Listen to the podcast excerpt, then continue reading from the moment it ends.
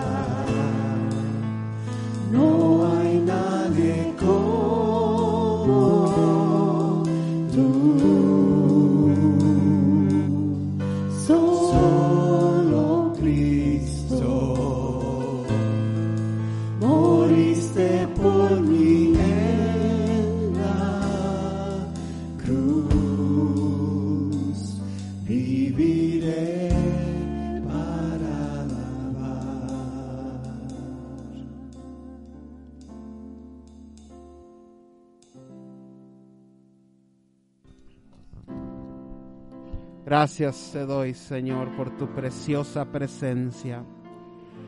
Gracias, Espíritu Santo, por estar aquí, Señor. Gracias por visitarnos, por acordarte de nosotros. Honramos tu presencia, Señor. Honramos tu presencia, Señor, y vivimos para alegrar tu corazón, Señor. Vivimos para que te sientas orgulloso, Señor, de tus hijos. Gracias te doy. Dale un aplauso al Señor.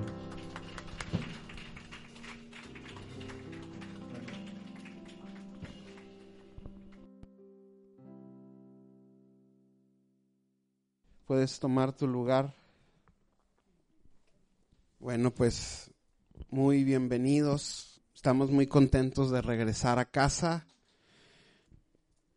Qué, qué gloria de Dios se sintió en la alabanza. Yo no quería que se, que se acabara, yo no quería seguir yo, pero, pero bueno. Y quiero seguir hablando acerca de tener experiencias con Dios y por qué las experiencias con Dios son tan importantes. Yo les decía que es bueno que seamos una iglesia instruida, es bueno, todo pastor desea que su gente pues conozca de la palabra, que entienda de, de, las cosas de Dios, de las cosas espirituales, pero que si tú me preguntas a mí cuál es tu principal deseo, cuál es eso que tú oras para tu iglesia, y, yo sin lugar a dudas quiero decirte que mi oración y mi deseo, y, creo que es el deseo y, el corazón de Dios que cada uno de nosotros podamos tener experiencias con Dios, experiencias con Él, porque a través de las experiencias con Dios podemos conocerlo a Él. Y una de las cuestiones que yo meditaba este, estos días, diez días que pasaron atrás fue que ¿Qué es lo que hace la diferencia? Y yo le preguntaba al Señor cuando estábamos en uno de los estudios médicos, decía, Señor, ¿qué hace la diferencia? ¿Por qué dos personas pueden leer el mismo verso, leer la misma historia, el mismo capítulo de la Biblia? y por qué para uno puede ser algo trascendente y para otro puede ser simplemente leer a renglón seguido. Y yo le decía, Señor, ¿por qué es que hay tanta gente que a pesar de que lee, a pesar de que conoce los versos de memoria, a pesar de que fueron instruidos, ¿Por qué hay tanta gente que no puede apropiarse de la palabra? ¿Por qué hay gente que no puede fortalecerse en la palabra a pesar de que la conoce, a pesar de que la cree? Y eso es lo que quiero hablar. ¿Qué es lo que hace la diferencia? Puede que la palabra de Dios tenga una fecha de caducidad, que la Biblia sea diferente, Claro que no, la respuesta es el corazón, la respuesta es que en quien causa un efecto es porque ha tenido experiencias con Dios y sobre todo que entiende quién es el que está hablando, quién es el que está hablando. Y quiero que me acompañes rápidamente a la carta a los Efesios capítulo 6. Y voy a leerte rápidamente el verso 13. Y dice la palabra de Dios así, por tanto, tomad toda la armadura de Dios para que podáis resistir en el día malo. Y habiendo acabado todo, estad firmes. ¿Qué quiero hablarte en esta mañana? Quiero hablarte de que a todos en algún momento de nuestra vida nos llega el día malo. Yo no sé tú, pero hay quienes están pasando hoy en día por el día malo, hay quienes acaban de dejar el día malo, hay otros que van a entrar al día malo.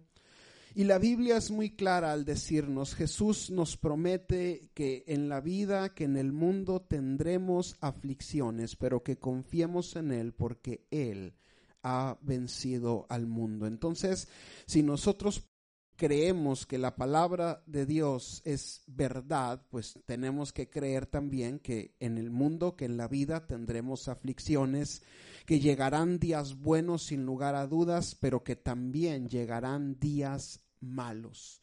¿Y qué es lo que nosotros tenemos que hacer cuando llegue el día malo? Y quiero ir unos versos más atrás en el mismo capítulo 6, pero en el verso 10 dice, por lo demás, hermanos míos, fortaleceos en el Señor y en el poder de su fuerza. La palabra de Dios nos dice que efectivamente vamos a tener, inevitablemente vamos a tener días malos, días donde no quisiéramos que sucedieran, días de enfermedad, días que no van a ser muy placenteros recordarlos ni atravesar por esos momentos, pero cómo las experiencias de Dios con Dios, cómo la palabra del Señor puede ayudarnos a pasar por esos días malos. Y quiero que me acompañes abriendo tu Biblia al libro de Génesis, porque si alguien tuvo un día malo, ese es Abraham. Y quiero que me acompañes al capítulo 22. Dice el verso 1 del capítulo 22. Aconteció después de estas cosas que probó Dios a Abraham y le dijo, Abraham, y él respondió, heme aquí. Es una historia que si en el cielo pudiéramos tener una especie de teatro o una especie de cine, esto estaría bien, ¿verdad? Poder ver cómo sucedieron los hechos, como que sin lugar a dudas yo me inscribiría a la sala donde proyecten el capítulo 22 del libro de Génesis, porque si una historia tiene drama, si una historia tiene dolor, si una historia es un día malo, es sin lugar a dudas el capítulo 22 del libro de Génesis. Y dice que después de estas cosas, después de que Dios había bendecido a Abraham, que Dios le había dado el cumplimiento a la promesa que tanto había esperado, que lo había bendecido, dice, después de estas cosas, probó Dios a Abraham. Ahora, yo quiero hacerte un paréntesis rapidísimo para que tú salgas de este auditorio convencido de que, número uno, a todos nos va a llegar un día malo, pero también, número dos, que el día malo puede llegar por tres razones. Número uno, el ataque de nuestro adversario. Y el contexto del capítulo 6 de Hebreos es la lucha que tenemos contra nuestro adversario, Satanás, sus demonios, la armadura de Dios, tomar el yelmo, el cinto, los zapatos, etcétera, y eso es inevitable. La palabra de Dios dice que no tenemos lucha contra carne y sangre, sino contra principados, potestades, gobernadores de las tinieblas, etcétera, etcétera.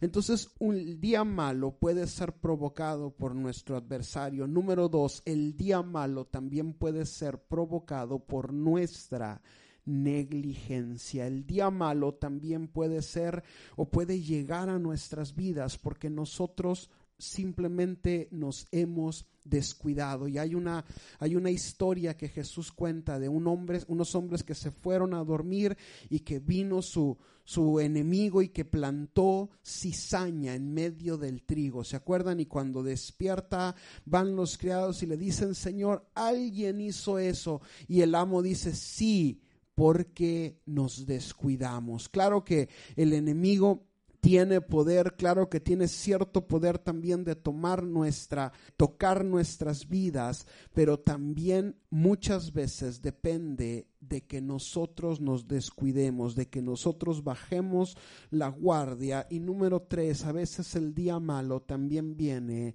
de parte del Señor. El día malo de parte del Señor no es un castigo, es una prueba, es algo que el Señor nos quiere hacer notar, es algo que el Señor quiere llamar nuestra atención. Son áreas de nuestra vida que necesitan ser pulidas. Son situaciones que el Señor en su infinita sabiduría ha detectado y ha dicho, tú no te puedes quedar así, por eso necesitas ser refinado. Y la Biblia dice que nuestra fe mucho más preciosa que el oro. Y si el oro es probado con fuego, pues cuánto más nuestra fe. Entonces aquí el día malo venía de parte de Dios, era una prueba de parte de Dios porque había detectado algo en el corazón de Abraham que ya no le gustaba, había detectado algo que tenía que ser expuesto, algo que tenía que ser cambiado. El verso 2 dice, y dijo, toma ahora tu hijo,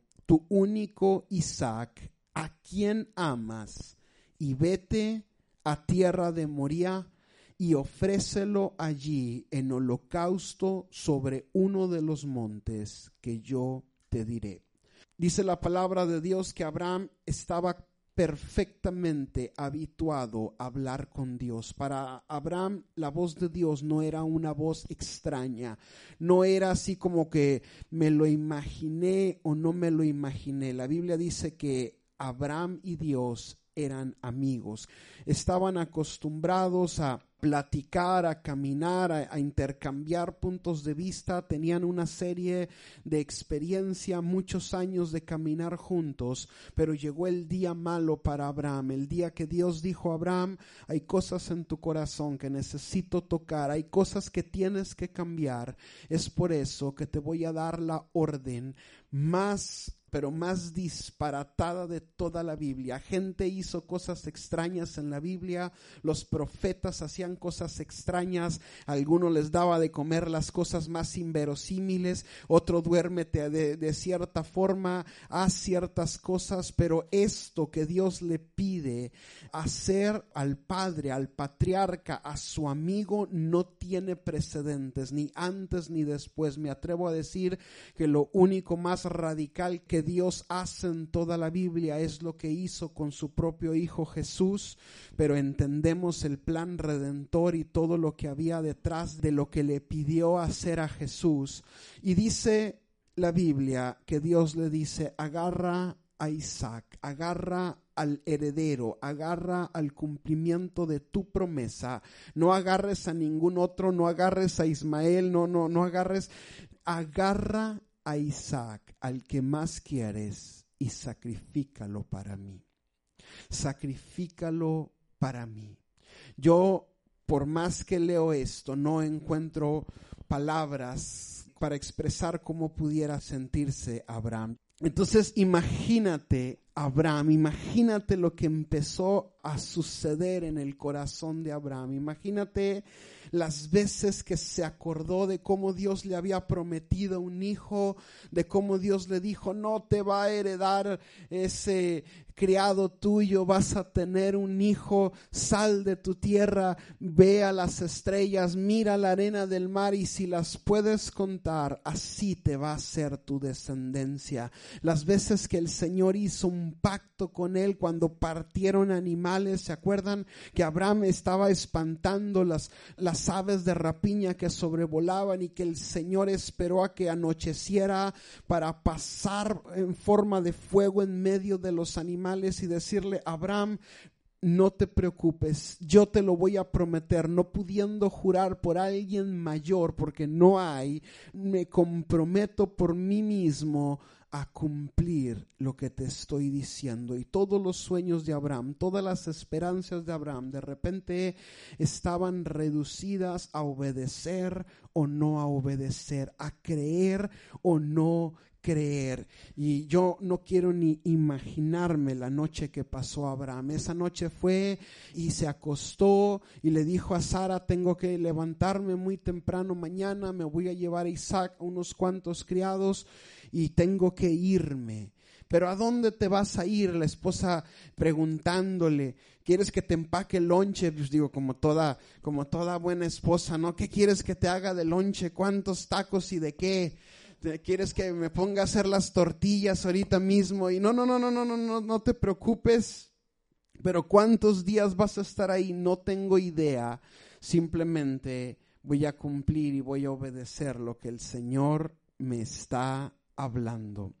Dice el verso 3, y Abraham se levantó muy de mañana y enalbardó su asno y tomó consigo dos siervos suyos y a Isaac su hijo y cortó leña para el holocausto y se levantó y fue al lugar que Dios le dijo. Dice la Biblia que tres días les tardó en llegar. Podemos contar que el día malo de Abraham fue cuando, desde el momento en el que Dios le dijo, más estos tres días de camino, tres días en los que iba Abraham caminando, como cuando queremos caminar que vamos a un lugar pero no queremos llegar. ¿Cuántos les ha pasado eso? Vas dando un paso y, y, Señor, no quiero llegar, no quiero llegar, pero, pero pues estás caminando, vas a llegar algún día.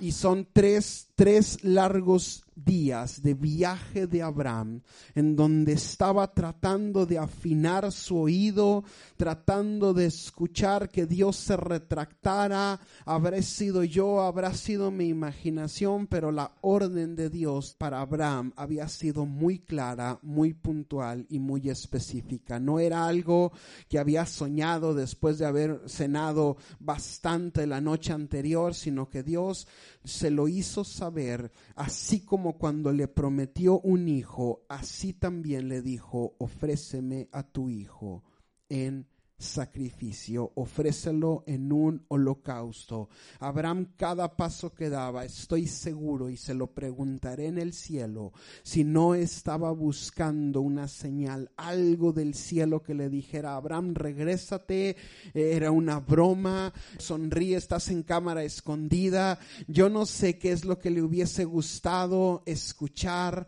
a Abraham, pero durante tres días tuvo que caminar, tuvo que intentar conciliar el sueño.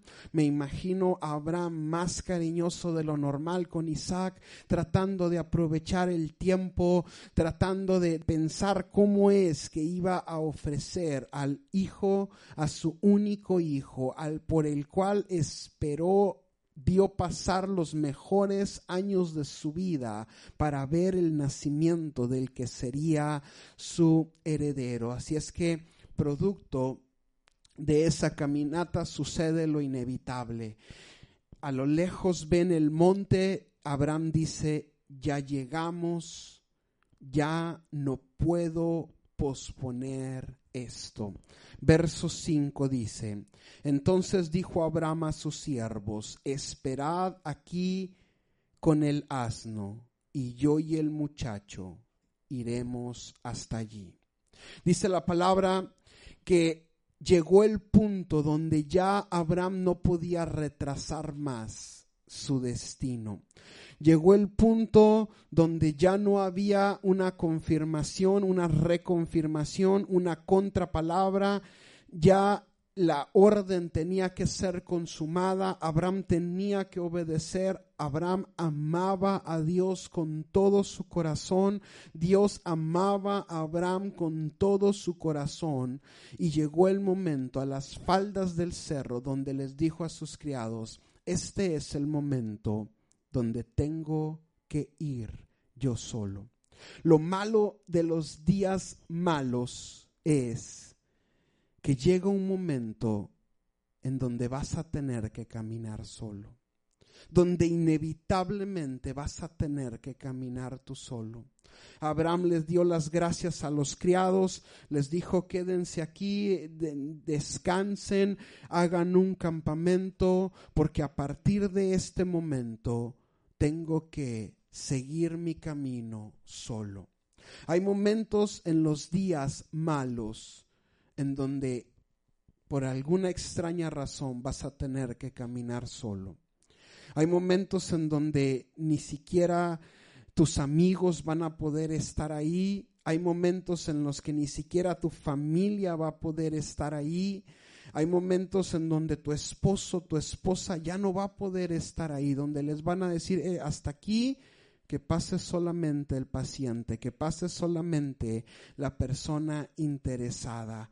Va a haber momentos en donde tu pastor no va a poder acompañarte, a lo mejor estarás en sus oraciones, seguramente sí, donde el liderazgo no va a poder acompañarte. Hay momentos en donde simple y sencillamente vas a tener que caminar solo sintiéndote que estás en la prueba más difícil que has pasado en tu vida, pero no te preocupes porque solamente es un día malo. Dice la historia que en el mismo verso 5, termino de leerlo, dice, yo y el muchacho iremos allí y adoraremos y volveremos a vosotros. Abraham no podía darles demasiada información a los sirvientes. No había una forma en que ahorita vengo, voy y mato al muchacho y me regreso con ustedes. Imagínense que les hubiera dicho, eh, le hubieran dado con un garrote en la cabeza, ya se volvió loco. ¿Cómo es posible? ¿Qué vamos a hacer cuando regresemos? ¿Y, y qué le vamos a decir a Sara? Si no matamos a Abraham ahorita, Sara nos va a matar a nosotros. Así es que Abraham no podía compartir lo que estaba a punto de hacer. No podía decirles, creo que el Señor pues no sé, como que eh, no se leyó la Biblia y se acordó que matar está mal, ya se olvidó de Caín y de Abel, porque ahora me está pidiendo que haga algo peor que lo que hizo Caín. Y lo único que les puede decir es, yo y el muchacho vamos a ir, adoraremos y volveremos. Adoraremos y volveremos. Imagínate este verso. Este verso me recuerda mucho cuando las horas antes de que Jesús fuera a la cruz del Calvario. ¿Se acuerdan que Jesús estaba en el huerto como era su costumbre? Jesús estaba con sus discípulos, con sus amigos. Jesús les dijo, pónganse a orar, acompáñenme a orar, pero era tan tarde y había estado tan cansados que sus discípulos se morían de sueño y se quedaban dormidos y él se apartaba y dice la palabra que empezaba a orar y empezaba, como dice el escritor de Hebreos, con un gran clamor reverente, a rogarle a aquel que tenía el poder para exentarlo de tal prueba y fue oído, dice la palabra, causa de su temor reverente. Y, era su sudor como gotas de sangre, porque a pesar de que estaba con sus amigos, que estaban a unos metros, Jesús tenía que pasar eso solo. Jesús tenía que ir caminar hacia la cruz, cruzar el Gólgota para poder completar el destino que el Padre había trazado para él. Así es que imagínate a Abraham en una situación igual. Regresaremos, adoraremos, Iremos, adoraremos y volveremos. Imagínate, te dije que había veces que en el día, o que muchas veces en el día malo tendrás que caminar solo.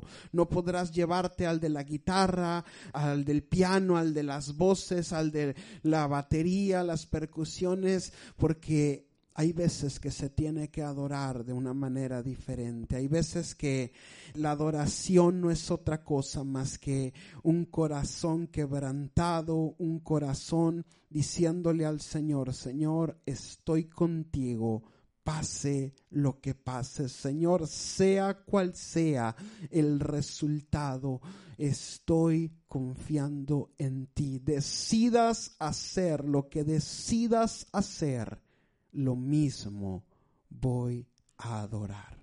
Lo mismo, lo mismo. No puedo darles muchas explicaciones a los sirvientes, decía Abraham. Lo único que puedo decirles es que vamos a ir vamos a adorar y sobre todo vamos a volver. Vamos a volver. La historia sigue contando lo que fue ese momento. La Biblia dice que Abraham puso leña en los hombros de Isaac para que llevara el sacrificio. Según la gente, los estudiosos de la Biblia, calculan que Isaac tendría alrededor de 12 años cuando esto sucedió. ¿Por qué? Porque pues nadie pone leña en un niño frágil. 12 años, 12 años tenía la suficiente conciencia Isaac. Había visto mil veces a su padre hacer un sacrificio, sabía prender la leña, sabía que tenía que ser derramada sangre, sangre inocente. Así es que surge la inevitable pregunta y le dice, papá, yo entiendo que tenemos todo lo necesario para realizar un sacrificio, pero nos hace falta lo más importante. Nos hace falta una víctima la cual tendrá que ser degollada y su sangre tiene que ser derramada. Imagínate Abraham lo que sintió cuando su propio hijo le preguntara, ¿dónde está el sacrificio? ¿Qué vamos a hacer? ¿Quién vamos a sacrificar? 12 años a un niño menor, pues te lo puedes marear, le puedes decir ahí ciertas cosas, pero alguien de 12 años no es tan ingenuo y es lo suficientemente rápido como para poder huir de un hombre de más de 100 años. Así es que ya pasamos el punto sin retorno, ya no podemos regresarnos. Abraham tiene que hablarle con la verdad a su hijo. Yo no sé si hay eh, un momento en el que un padre está preparado para decirle a, su hijo, pues es que el sacrificio eres tú, por lo tanto, tú acuéstate ahí, no hagas nada, cierra tus ojos y espera a que pase el cuchillo, el filo de, del cuchillo frío por tu garganta y aguanta hasta que se derrame la última gota y tu corazón se detenga. No hay una manera de cómo puedas explicarle tú como padre a tu hijo, al que te hizo sentir tan orgulloso, como dice la palabra, al principio de su vigor, que ahora va a tener que sacrificarlo. Pero los días malos son así. Los días malos suelen no tener explicaciones lógicas. Los días malos pues no, no tienen una justificación, no hay una cosa que nos diga, ah, pues sí, ah, no, pues sí, es la consecuencia lógica, tiene razón, estoy dispuesto a someterme, sino que los días malos suelen ser injustos. Los días malos son parte de la vida, son parte de todos nosotros. Algún día habremos de transitar por el valle de la sombra de muerte, por el valle de la sombra de la escasez, por el valle de la sombra de la traición, por el valle de la sombra, no sé, no sé cuál es tu situación del dolor, de, de la enfermedad, yo no sé, pero lo que sí sé es que todos en algún momento de nuestros días tendremos que caminar por un día malo.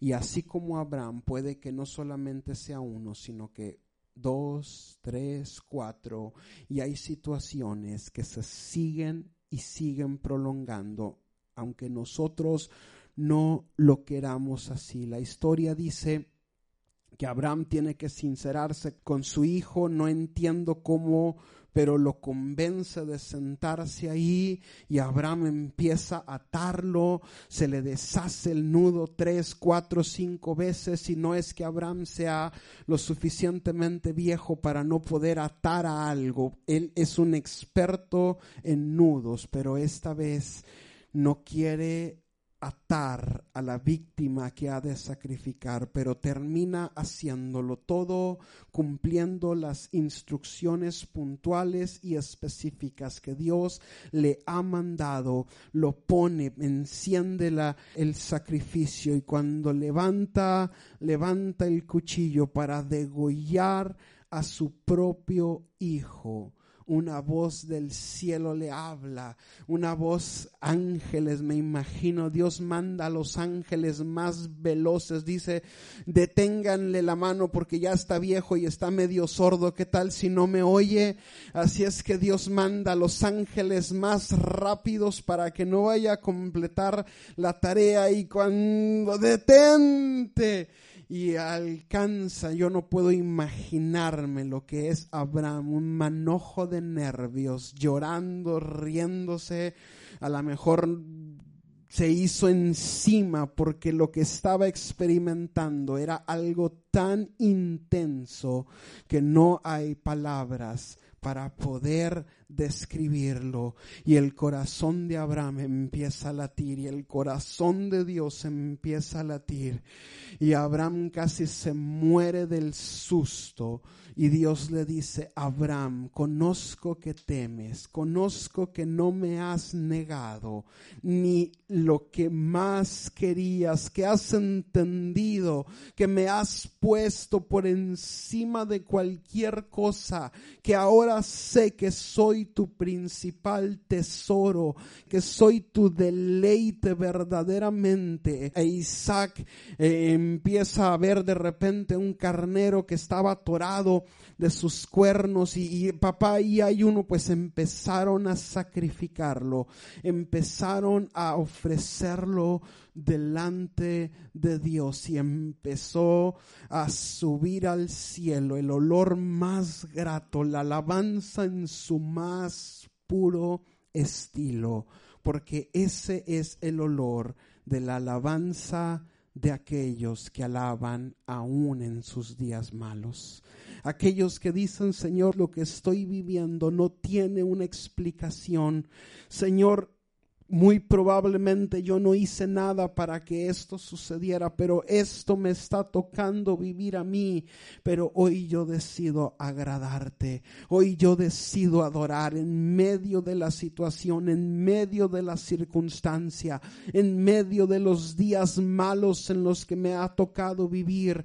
Yo decido adorar. Yo decido sacrificarme. Yo decido darte lo mejor aún en estos momentos de soledad. Yo no sé, yo me imagino al viejo Abraham abrazando a Isaac, riéndose y llorando juntos, diciéndole, no le vayas a decir a tu mamá lo que estuvo a punto de suceder. Tú, este va a ser nuestro secreto, esto te lo guardas porque no hay palabras para decirle a Sara lo que estuvimos a punto de concretar. Ahora, ¿Qué fue lo que Abraham lo sostuvo en el momento difícil?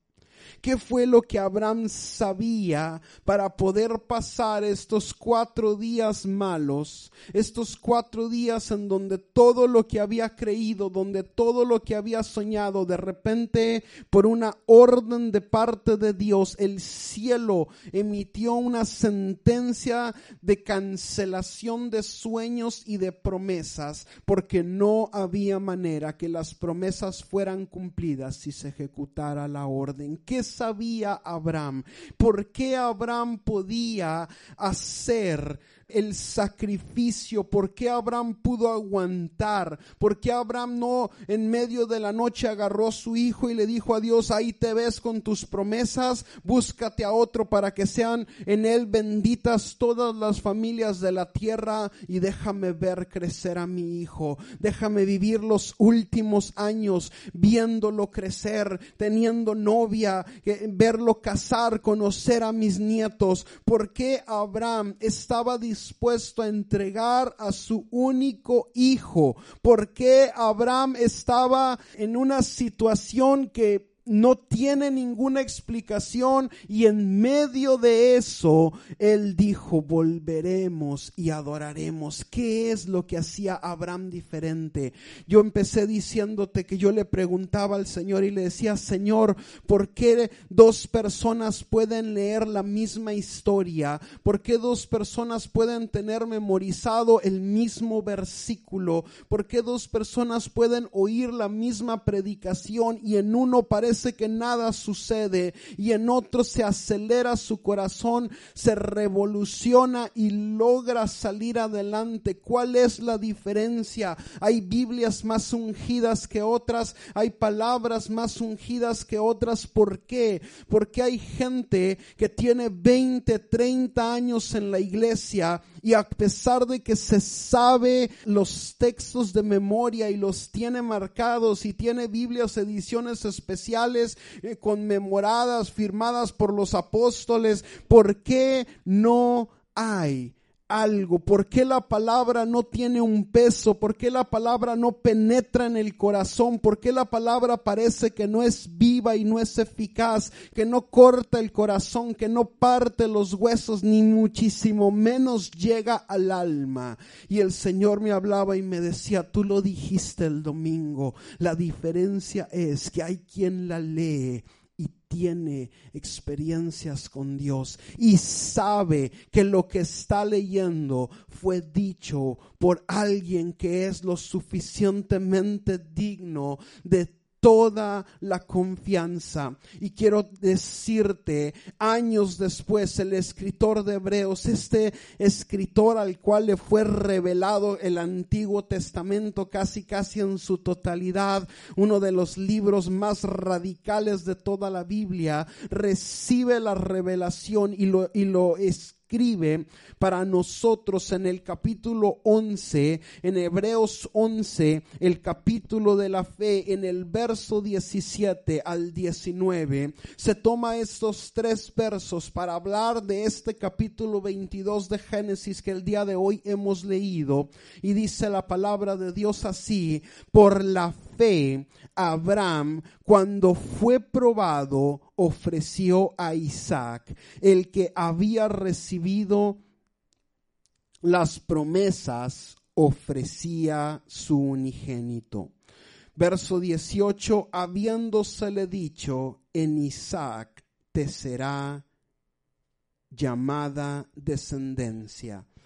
Pensando, fíjate por qué pudo ofrecer el sacrificio. Verso 19, subráyalo en tu Biblia.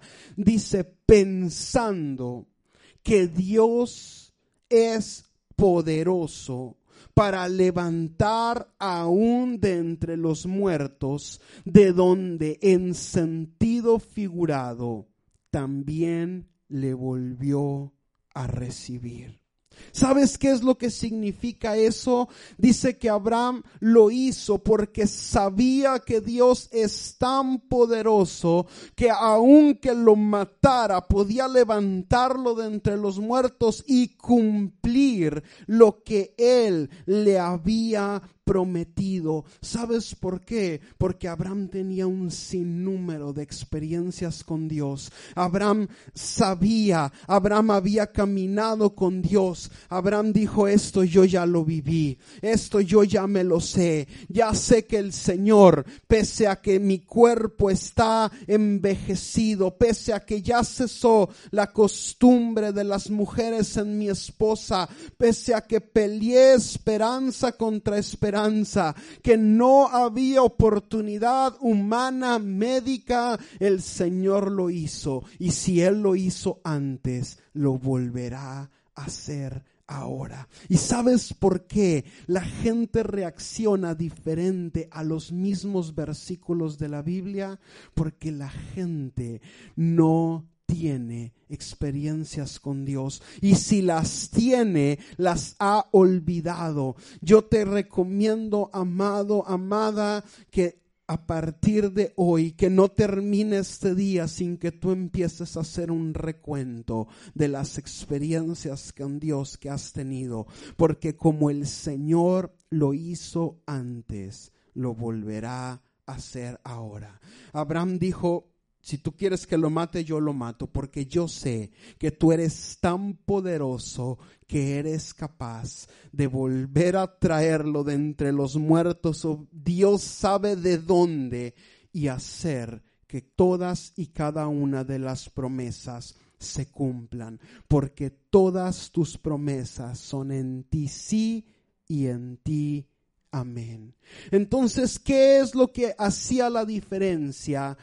Que Abraham sabía que Dios es poderoso para levantar aún de entre los muertos, de donde en, en sentido figurado también le volvió a recibir. ¿Sabes cuál es la fórmula? Porque todos sabemos y entendemos, todos sabemos que tenemos que fortalecernos en el Señor y en el poder de su fuerza. Pero una cosa es saberlo y otra cosa es hacerlo. Yo no sé tú, pero a veces me ha pasado que estamos leyendo algo, un instructivo, algo, y sabemos lo que en teoría tiene que suceder, pero una cosa es lo que sabemos que tiene que suceder y otra es llevarlo a la práctica. Pues es que en teoría esta tabla tiene que ir aquí y este hoyo armas un mueble prefabricado. Hace poco compramos un mueble prefabricado y, pues ya sabes que tienen las tablas A, B, C, ¿no? Y el tornillo y todo. Y no había una manera, no había una manera en la que eso pudiera embonar. No había una manera. Así es que todos sabíamos que la tabla A iba con la B y con el tornillo C, pero no había una manera. Así es que me fui por el todopoderoso taladro y dije, hágase tu voluntad. Y, y modifiqué la estructura original. Entonces, una cosa es que nosotros sepamos que nos debemos fortalecer en el Señor y en el poder de su fuerza, pero otra cosa es que sepamos cómo hacerlo. Una cosa es que sepamos que E es igual a MC al cuadrado. ¿Cuántos saben eso? Y otra cosa muy diferente es que lo entendamos. ¿Estamos de acuerdo? Todo el mundo sabe que es igual a mc al cuadrado. Nadie tiene idea de qué es eso. Todos leemos en la palabra que tenemos que fortalecernos en el Señor y en el poder de su fuerza, pero yo quisiera saber cuántos de nosotros sabemos fortalecernos en el Señor y en el poder de su fuerza. ¿Cómo hacemos entonces para que de lo que leemos en la palabra pueda surgir algo práctico? ¿Cómo llevamos la teoría a la práctica. Todos los que han cursado una universidad y se han graduado, al encontrar su primer trabajo, la primera semana de trabajo se dan cuenta que no aprendieron nada, porque la realidad supera la ficción, porque la realidad del ámbito laboral es diferente a lo que vimos escrito en libros y con la Biblia sucede lo mismo. ¿Por qué muchos podemos leer este verso, pero a la hora de llevarlo a cabo nos cuesta trabajo, porque no podemos ser como Abraham, que dijo, Señor, si quieres que sacrifique, yo sacrifico. ¿Por qué? Porque nos hace falta tener experiencias con Dios. Porque cuando yo ya he tenido una experiencia con Dios, entonces se me vuelve más familiar el asunto, se me hace más fácil decir, ¿sabes qué, Señor? Como lo hiciste antes, lo vas a volver a hacer ahora. Señor, Abraham sabía, si tú lo prometiste, si mi cuerpo ya era como muerto, dice la palabra, y yo no sé cómo, pero tú lo hiciste. Por eso es que tengo la experiencia. Y cuando tengo la experiencia y veo la palabra, puedo hacer que las dos se junten y que empiecen a obrar a mi favor. Y es por eso que entendemos que la palabra de Dios dice que lo que fue escrito para nosotros fue escrito, a fin de que tengamos un mejor futuro y una esperanza. ¿Por qué? Porque nos podemos ver reflejado en situaciones cotidianas de hombres y de mujeres que un día como nosotros tuvieron días malos, pero pudieron pasarlos, pudieron caminar. Y así como te decía el domingo antepasado que el salmista le había sido la gracia de hablar, claro, inspirado por Dios, pero hablando de su experiencia, porque es diferente el profeta, es diferente Isaías, Jeremías, que lo que vio, eso escribió, que lo que oyó, eso escribió, que lo que el Señor le dictó, eso escribió, pero los salmistas hablaban de su experiencia y por eso David entendía y por eso David pudo escribir, aunque ande en valle de sombra de muerte, no temeré mal alguno. ¿Sabes por qué? Porque él ya había andado en el valle de sombra de muerte, porque él ya había caminado al frente de la batalla contra el gigante Goliat. Él ya sabía lo que es lo, lo que era era sentir que tus horas que tus respiraciones estaban contadas, pero también sabía lo que era salir de la situación pese a todos los pronósticos, pese a todo lo que la, la física, la ciencia, la lógica nos indica. Él ya sabía lo que era arrancarle la cabeza al gigante Goliat. Por eso podía escribir, aunque ande en valle de sombra de muerte, no temeré mal alguno, porque tu vara y tu callado me infunden aliento. Y a los salmistas el Señor les fue dado la gracia de parte de Dios de hacer afirmaciones, claro que sí, inspiradas en el Espíritu Santo, inspiradas por el Espíritu Santo,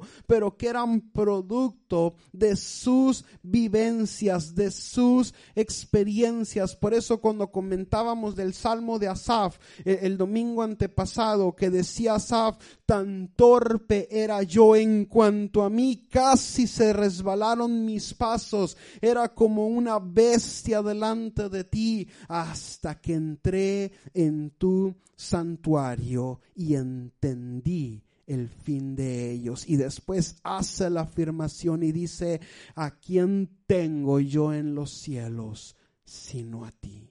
¿Me estás entendiendo? Tener experiencias con Dios es vital para nuestro caminar. Y el problema es que muchos de nosotros hemos tenido experiencias con Dios, pero las hemos minimizado. Hay veces que damos las cosas por hecho y no llevamos un control como deberíamos de hacerlo. Es por eso que yo te dije a partir de este día, antes de que llegues a tu casa, empiézate a acordar de todas las cosas que has vivido con el Señor, todas las palabras que se han cumplido, todas las veces que te has sacado de situaciones en donde pensabas que no había un mañana, todos los días malos que has tenido en tu vida y ponlos escríbelos, escríbelos, acuérdate de ellos, porque como el Señor lo hizo antes, lo volverá a hacer ahora. Entonces es ahí cuando el verso, fortaleceos en el Señor y en el poder de su fuerza, empieza a cobrar sentido. Ah, ya entendí qué es lo que tenemos que hacer, fortaleceos en el Señor, porque me acuerdo, porque conozco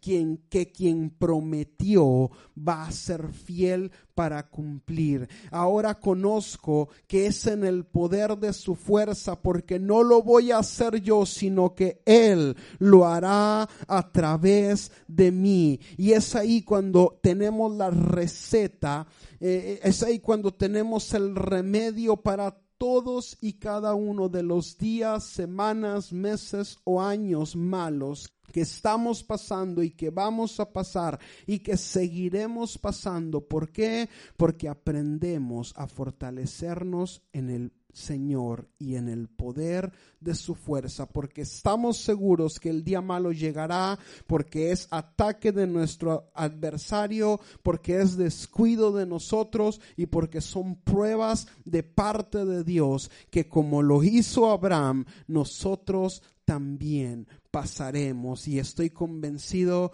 de que el Señor sigue añadiendo versos a su capítulo de la fe y sigue poniendo tus historias y sigue poniendo mis historias y sigue deleitándose en aquellos que no saben cómo van a salir del problema. Lo único que saben es que van a ir, van a adorar y van a regresar. ¿Me estás entendiendo? Vas a ir. Yo no sé cómo vas a salir del problema. Yo no tengo la solución, no tengo los recursos, pero yo solo sé como Abraham que voy a ir, voy a adorar y voy a regresar. Vamos a regresar, dijo Abraham. Criados, no les tengo que dar muchas explicaciones. No me pregunten qué voy a ir a hacer. Solamente tienen que saber que subo, adoro y regresamos. Así es que, ¿qué vas a hacer en tu día malo? Vas a ir, te aseguro que no vas a tener los planos completos, que no vas a tener la solución ya preparada, porque si la tuvieras entonces no fuera un día malo, pero vas a ir, vas a adorar. Y tienes la promesa de Abraham y comprometo a Dios por su palabra que volverás que volverás. Y si tienes que quedarte ahí, es, Dios es lo suficientemente poderoso para hacernos renacer en la resurrección de los muertos, en donde todos tenemos una esperanza de vida eterna. Así es que, ¿cómo salimos del día malo? Vamos, adoramos y regresamos. Nos fortalecemos en el Señor y en el poder de su fuerza. Hacemos uso de la palabra de Dios, claro que sí, pero cuando a la palabra le añadimos nuestras experiencias, cuando la palabra la sometemos a la voluntad de Dios, a decir, Dios, yo sé quién eres tú, yo sé que para ti no hay nada imposible y pase lo que pase, adoraremos y volveremos. Si no vuelvo en, el cuerpo físico, pues nos volveremos a ver en el cielo, yo que sé, pero adoraremos y volveremos. Yo quiero orar antes de irnos. Y esta semana y sobre todo esta mañana, el Espíritu Santo me habló y me dijo, hay muchos aquí que están atravesando por el día malo. Hay muchos aquí que necesitan ir, adorar y regresarse. Y yo no sé qué es lo que cada uno está viviendo. Yo no sé lo que cada uno va a empezar a vivir, a lo mejor los próximos días, las próximas horas. Yo solo sé que nos fuimos de aquí hace 15 días con un domingo increíble, una presencia de Dios, unos testimonios de Dios increíbles. Íbamos felices de la vida, gozándonos en el Señor y testimonios que me daban ustedes, palabras que Dios les había hablado y lo que todo era felicidad. Y yo cerré este auditorio casi llorando, dándole las gracias a Dios por todo lo bueno que Él era. Y a las horas, el día malo estaba a la vuelta de la esquina. El día de dolor, de, sufrimiento, de desesperanza. El día en donde teníamos que caminar solos, donde no había músicos, donde el piano y la batería y la guitarra no se escuchaban. Pero la palabra de Dios fluía en medio del día malo. Y el día se hizo dos, se hizo tres. Y la palabra de Dios seguía fluyendo.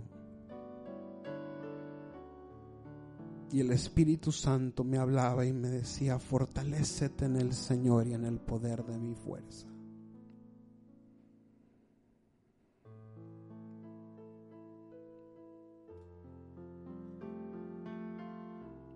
Y yo sé que hay gente que vino en medio del día malo, en medio de la semana mala. A lo mejor veniste con el dolor. A lo mejor veniste pensando en que se ve muy lejana la solución a tu problema.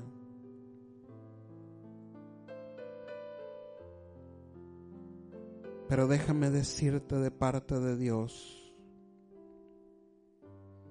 que Él es poderoso. Que como lo hizo antes, lo volverá a hacer ahora. Que si tú te animas a imitar a Abraham, adorar cuando tal vez no deberías de hacerlo.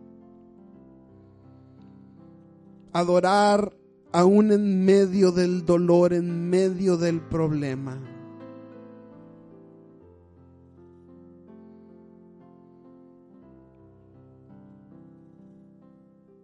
Lo más probable es que regreses a tu casa. lo más probable es que el Señor se va a revelar a ti. Y esta mañana antes de comenzar lloraba y le decía al Señor, Señor, honra a todos los que vinieron en medio del día malo. Honra a todos los que a lo mejor sin saber dijeron, yo no sé cuándo va a terminar esto yo solo sé que voy, adoro y regreso. Así es que yo quiero dirigirme a todos aquellos que transitan por el día malo, el mes malo los meses malos. Atrévete hoy a adorar. Atrévete hoy a adorar porque como lo hizo el Señor con Abraham, lo puede hacer contigo. Y aquellos que se sienten seguros, que hace días que no transitan o que no llegan por el día malo, fortalezcanse ahora en el Señor para que cuando ese día llegue puedan echar mano del poder y la fuerza de Dios. Amado Espíritu Santo, te doy gracias por tu presencia. Ven, amado del cielo, porque vivimos para adorarte Ven, amado el cielo, ven, precioso Espíritu Santo.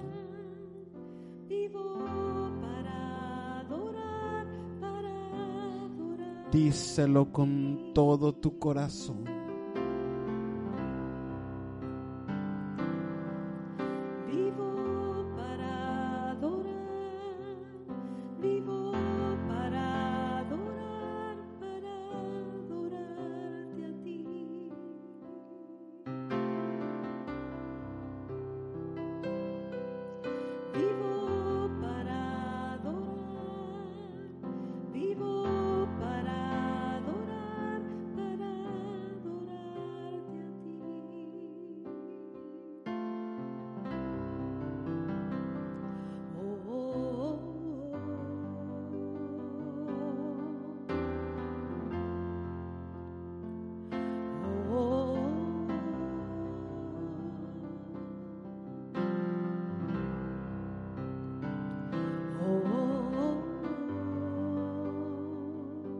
Adora, adora al Señor, adora al Señor.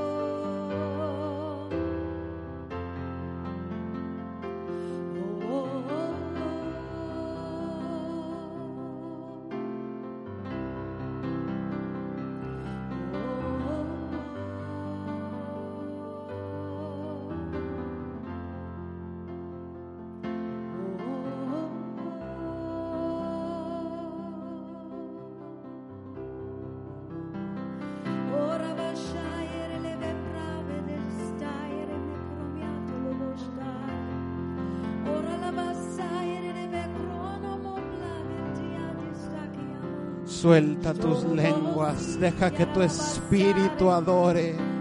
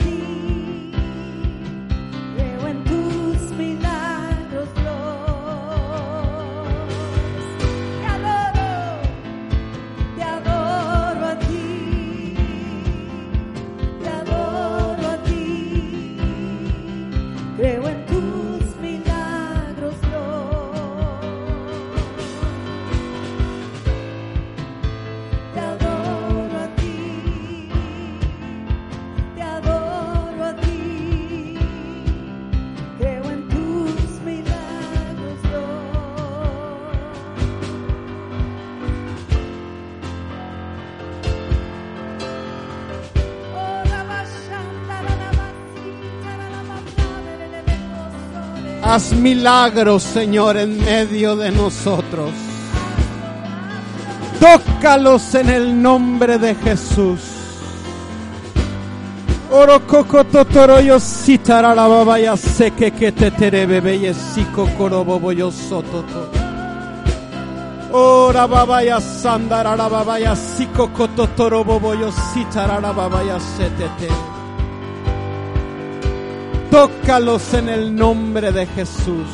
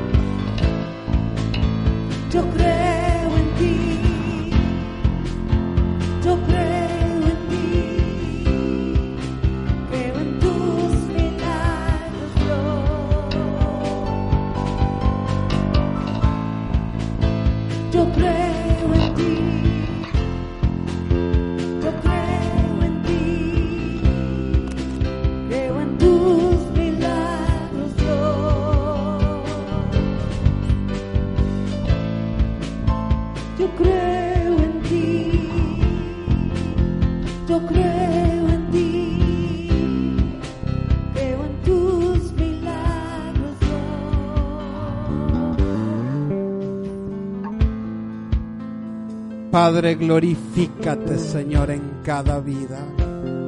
En el nombre de Cristo Jesús, Señor. Glorifícate, Señor, en cada situación, en cada problema, Señor. De los que hoy vinieron a adorar, Señor. Que conforme a su fe les sea hecho, Señor. En el nombre de Cristo Jesús reprendo todo dolor, toda enfermedad, todo problema, toda situación, diagnóstico médico en el nombre de Cristo Jesús, Señor. Padre, declaramos que tú tienes la última palabra, Señor. Que como lo hiciste antes, tú lo volverás a hacer ahora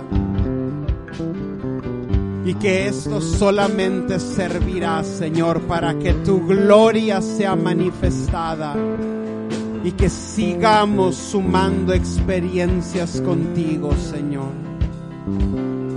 En el nombre de Cristo Jesús. En el nombre de Cristo Jesús, Señor. Honra a todos, Señor, los que vinieron en medio del problema Honra a todos los que como Abraham, Señor, dijeron, yo no sé cómo voy a salir de esto, yo solo sé que iré a adorar, pero también sé que voy a regresar. Honralos, Señor, como ellos te han honrado a ti esta mañana. Honralos en el nombre de Cristo Jesús, Señor. Suple todas sus necesidades, Señor. Sana todas sus dolencias. Rejuvenécelos como el águila, Señor. Declaro la plenitud de Cristo en cada vida, la llenura del Espíritu Santo, del ayudador con nosotros. Gracias te doy. Desata tu sobrenaturalidad, Señor, en cada uno de nosotros.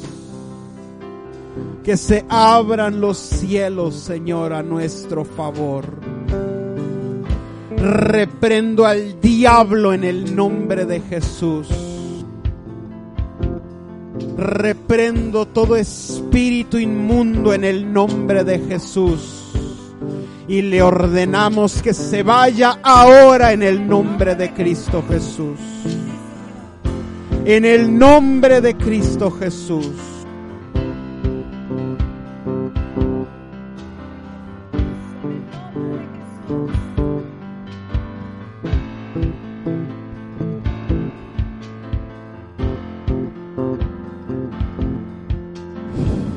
Gracias te damos. Gracias porque tú nos llevas de victoria en victoria, Señor, de gloria en gloria. Vivimos para adorarte, Señor. Vivimos para cumplir tus sueños. Vivimos para que puedas voltear a la tierra, Señor, y sentirte orgulloso de nosotros. Que veas un pueblo, Señor, que aún en medio de la pandemia, que aún en medio de la dificultad de la crisis sigue adorando, Señor. Y lo seguiremos haciendo. Padre, sigo declarando las promesas del Salmo 91, que plaga no toca nuestra morada, que caerán mil y diez mil a nuestra diestra, pero que a nosotros no van a llegar, Señor sigo pidiendo tu bendición, tu protección sobre los que estamos aquí y sobre los que hoy no pudieron venir, Señor. Guárdanos, Señor, guárdanos. Señor, prospéranos en medio de la crisis.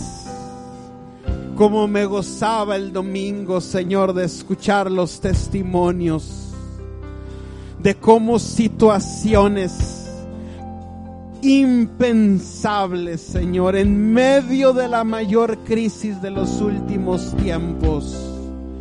Tú te glorificaste, Señor. Gracias, gracias, poderoso Rey de la Gloria. Gracias, gracias, bendito eres, Señor. Gracias, gracias te doy, Señor. Llévanos con bien a nuestro hogar, Señor. Líbranos de los accidentes, de la enfermedad, de los secuestros, de cualquier situación. En el nombre poderoso de Jesús. Amén. ¿No te encantaría tener 100 dólares extra en tu bolsillo?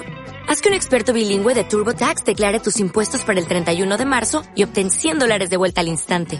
Porque no importa cuáles hayan sido tus logros del año pasado, TurboTax hace que cuenten. Obtén 100 dólares de vuelta y tus impuestos con 100% de precisión. Solo con Intuit TurboTax.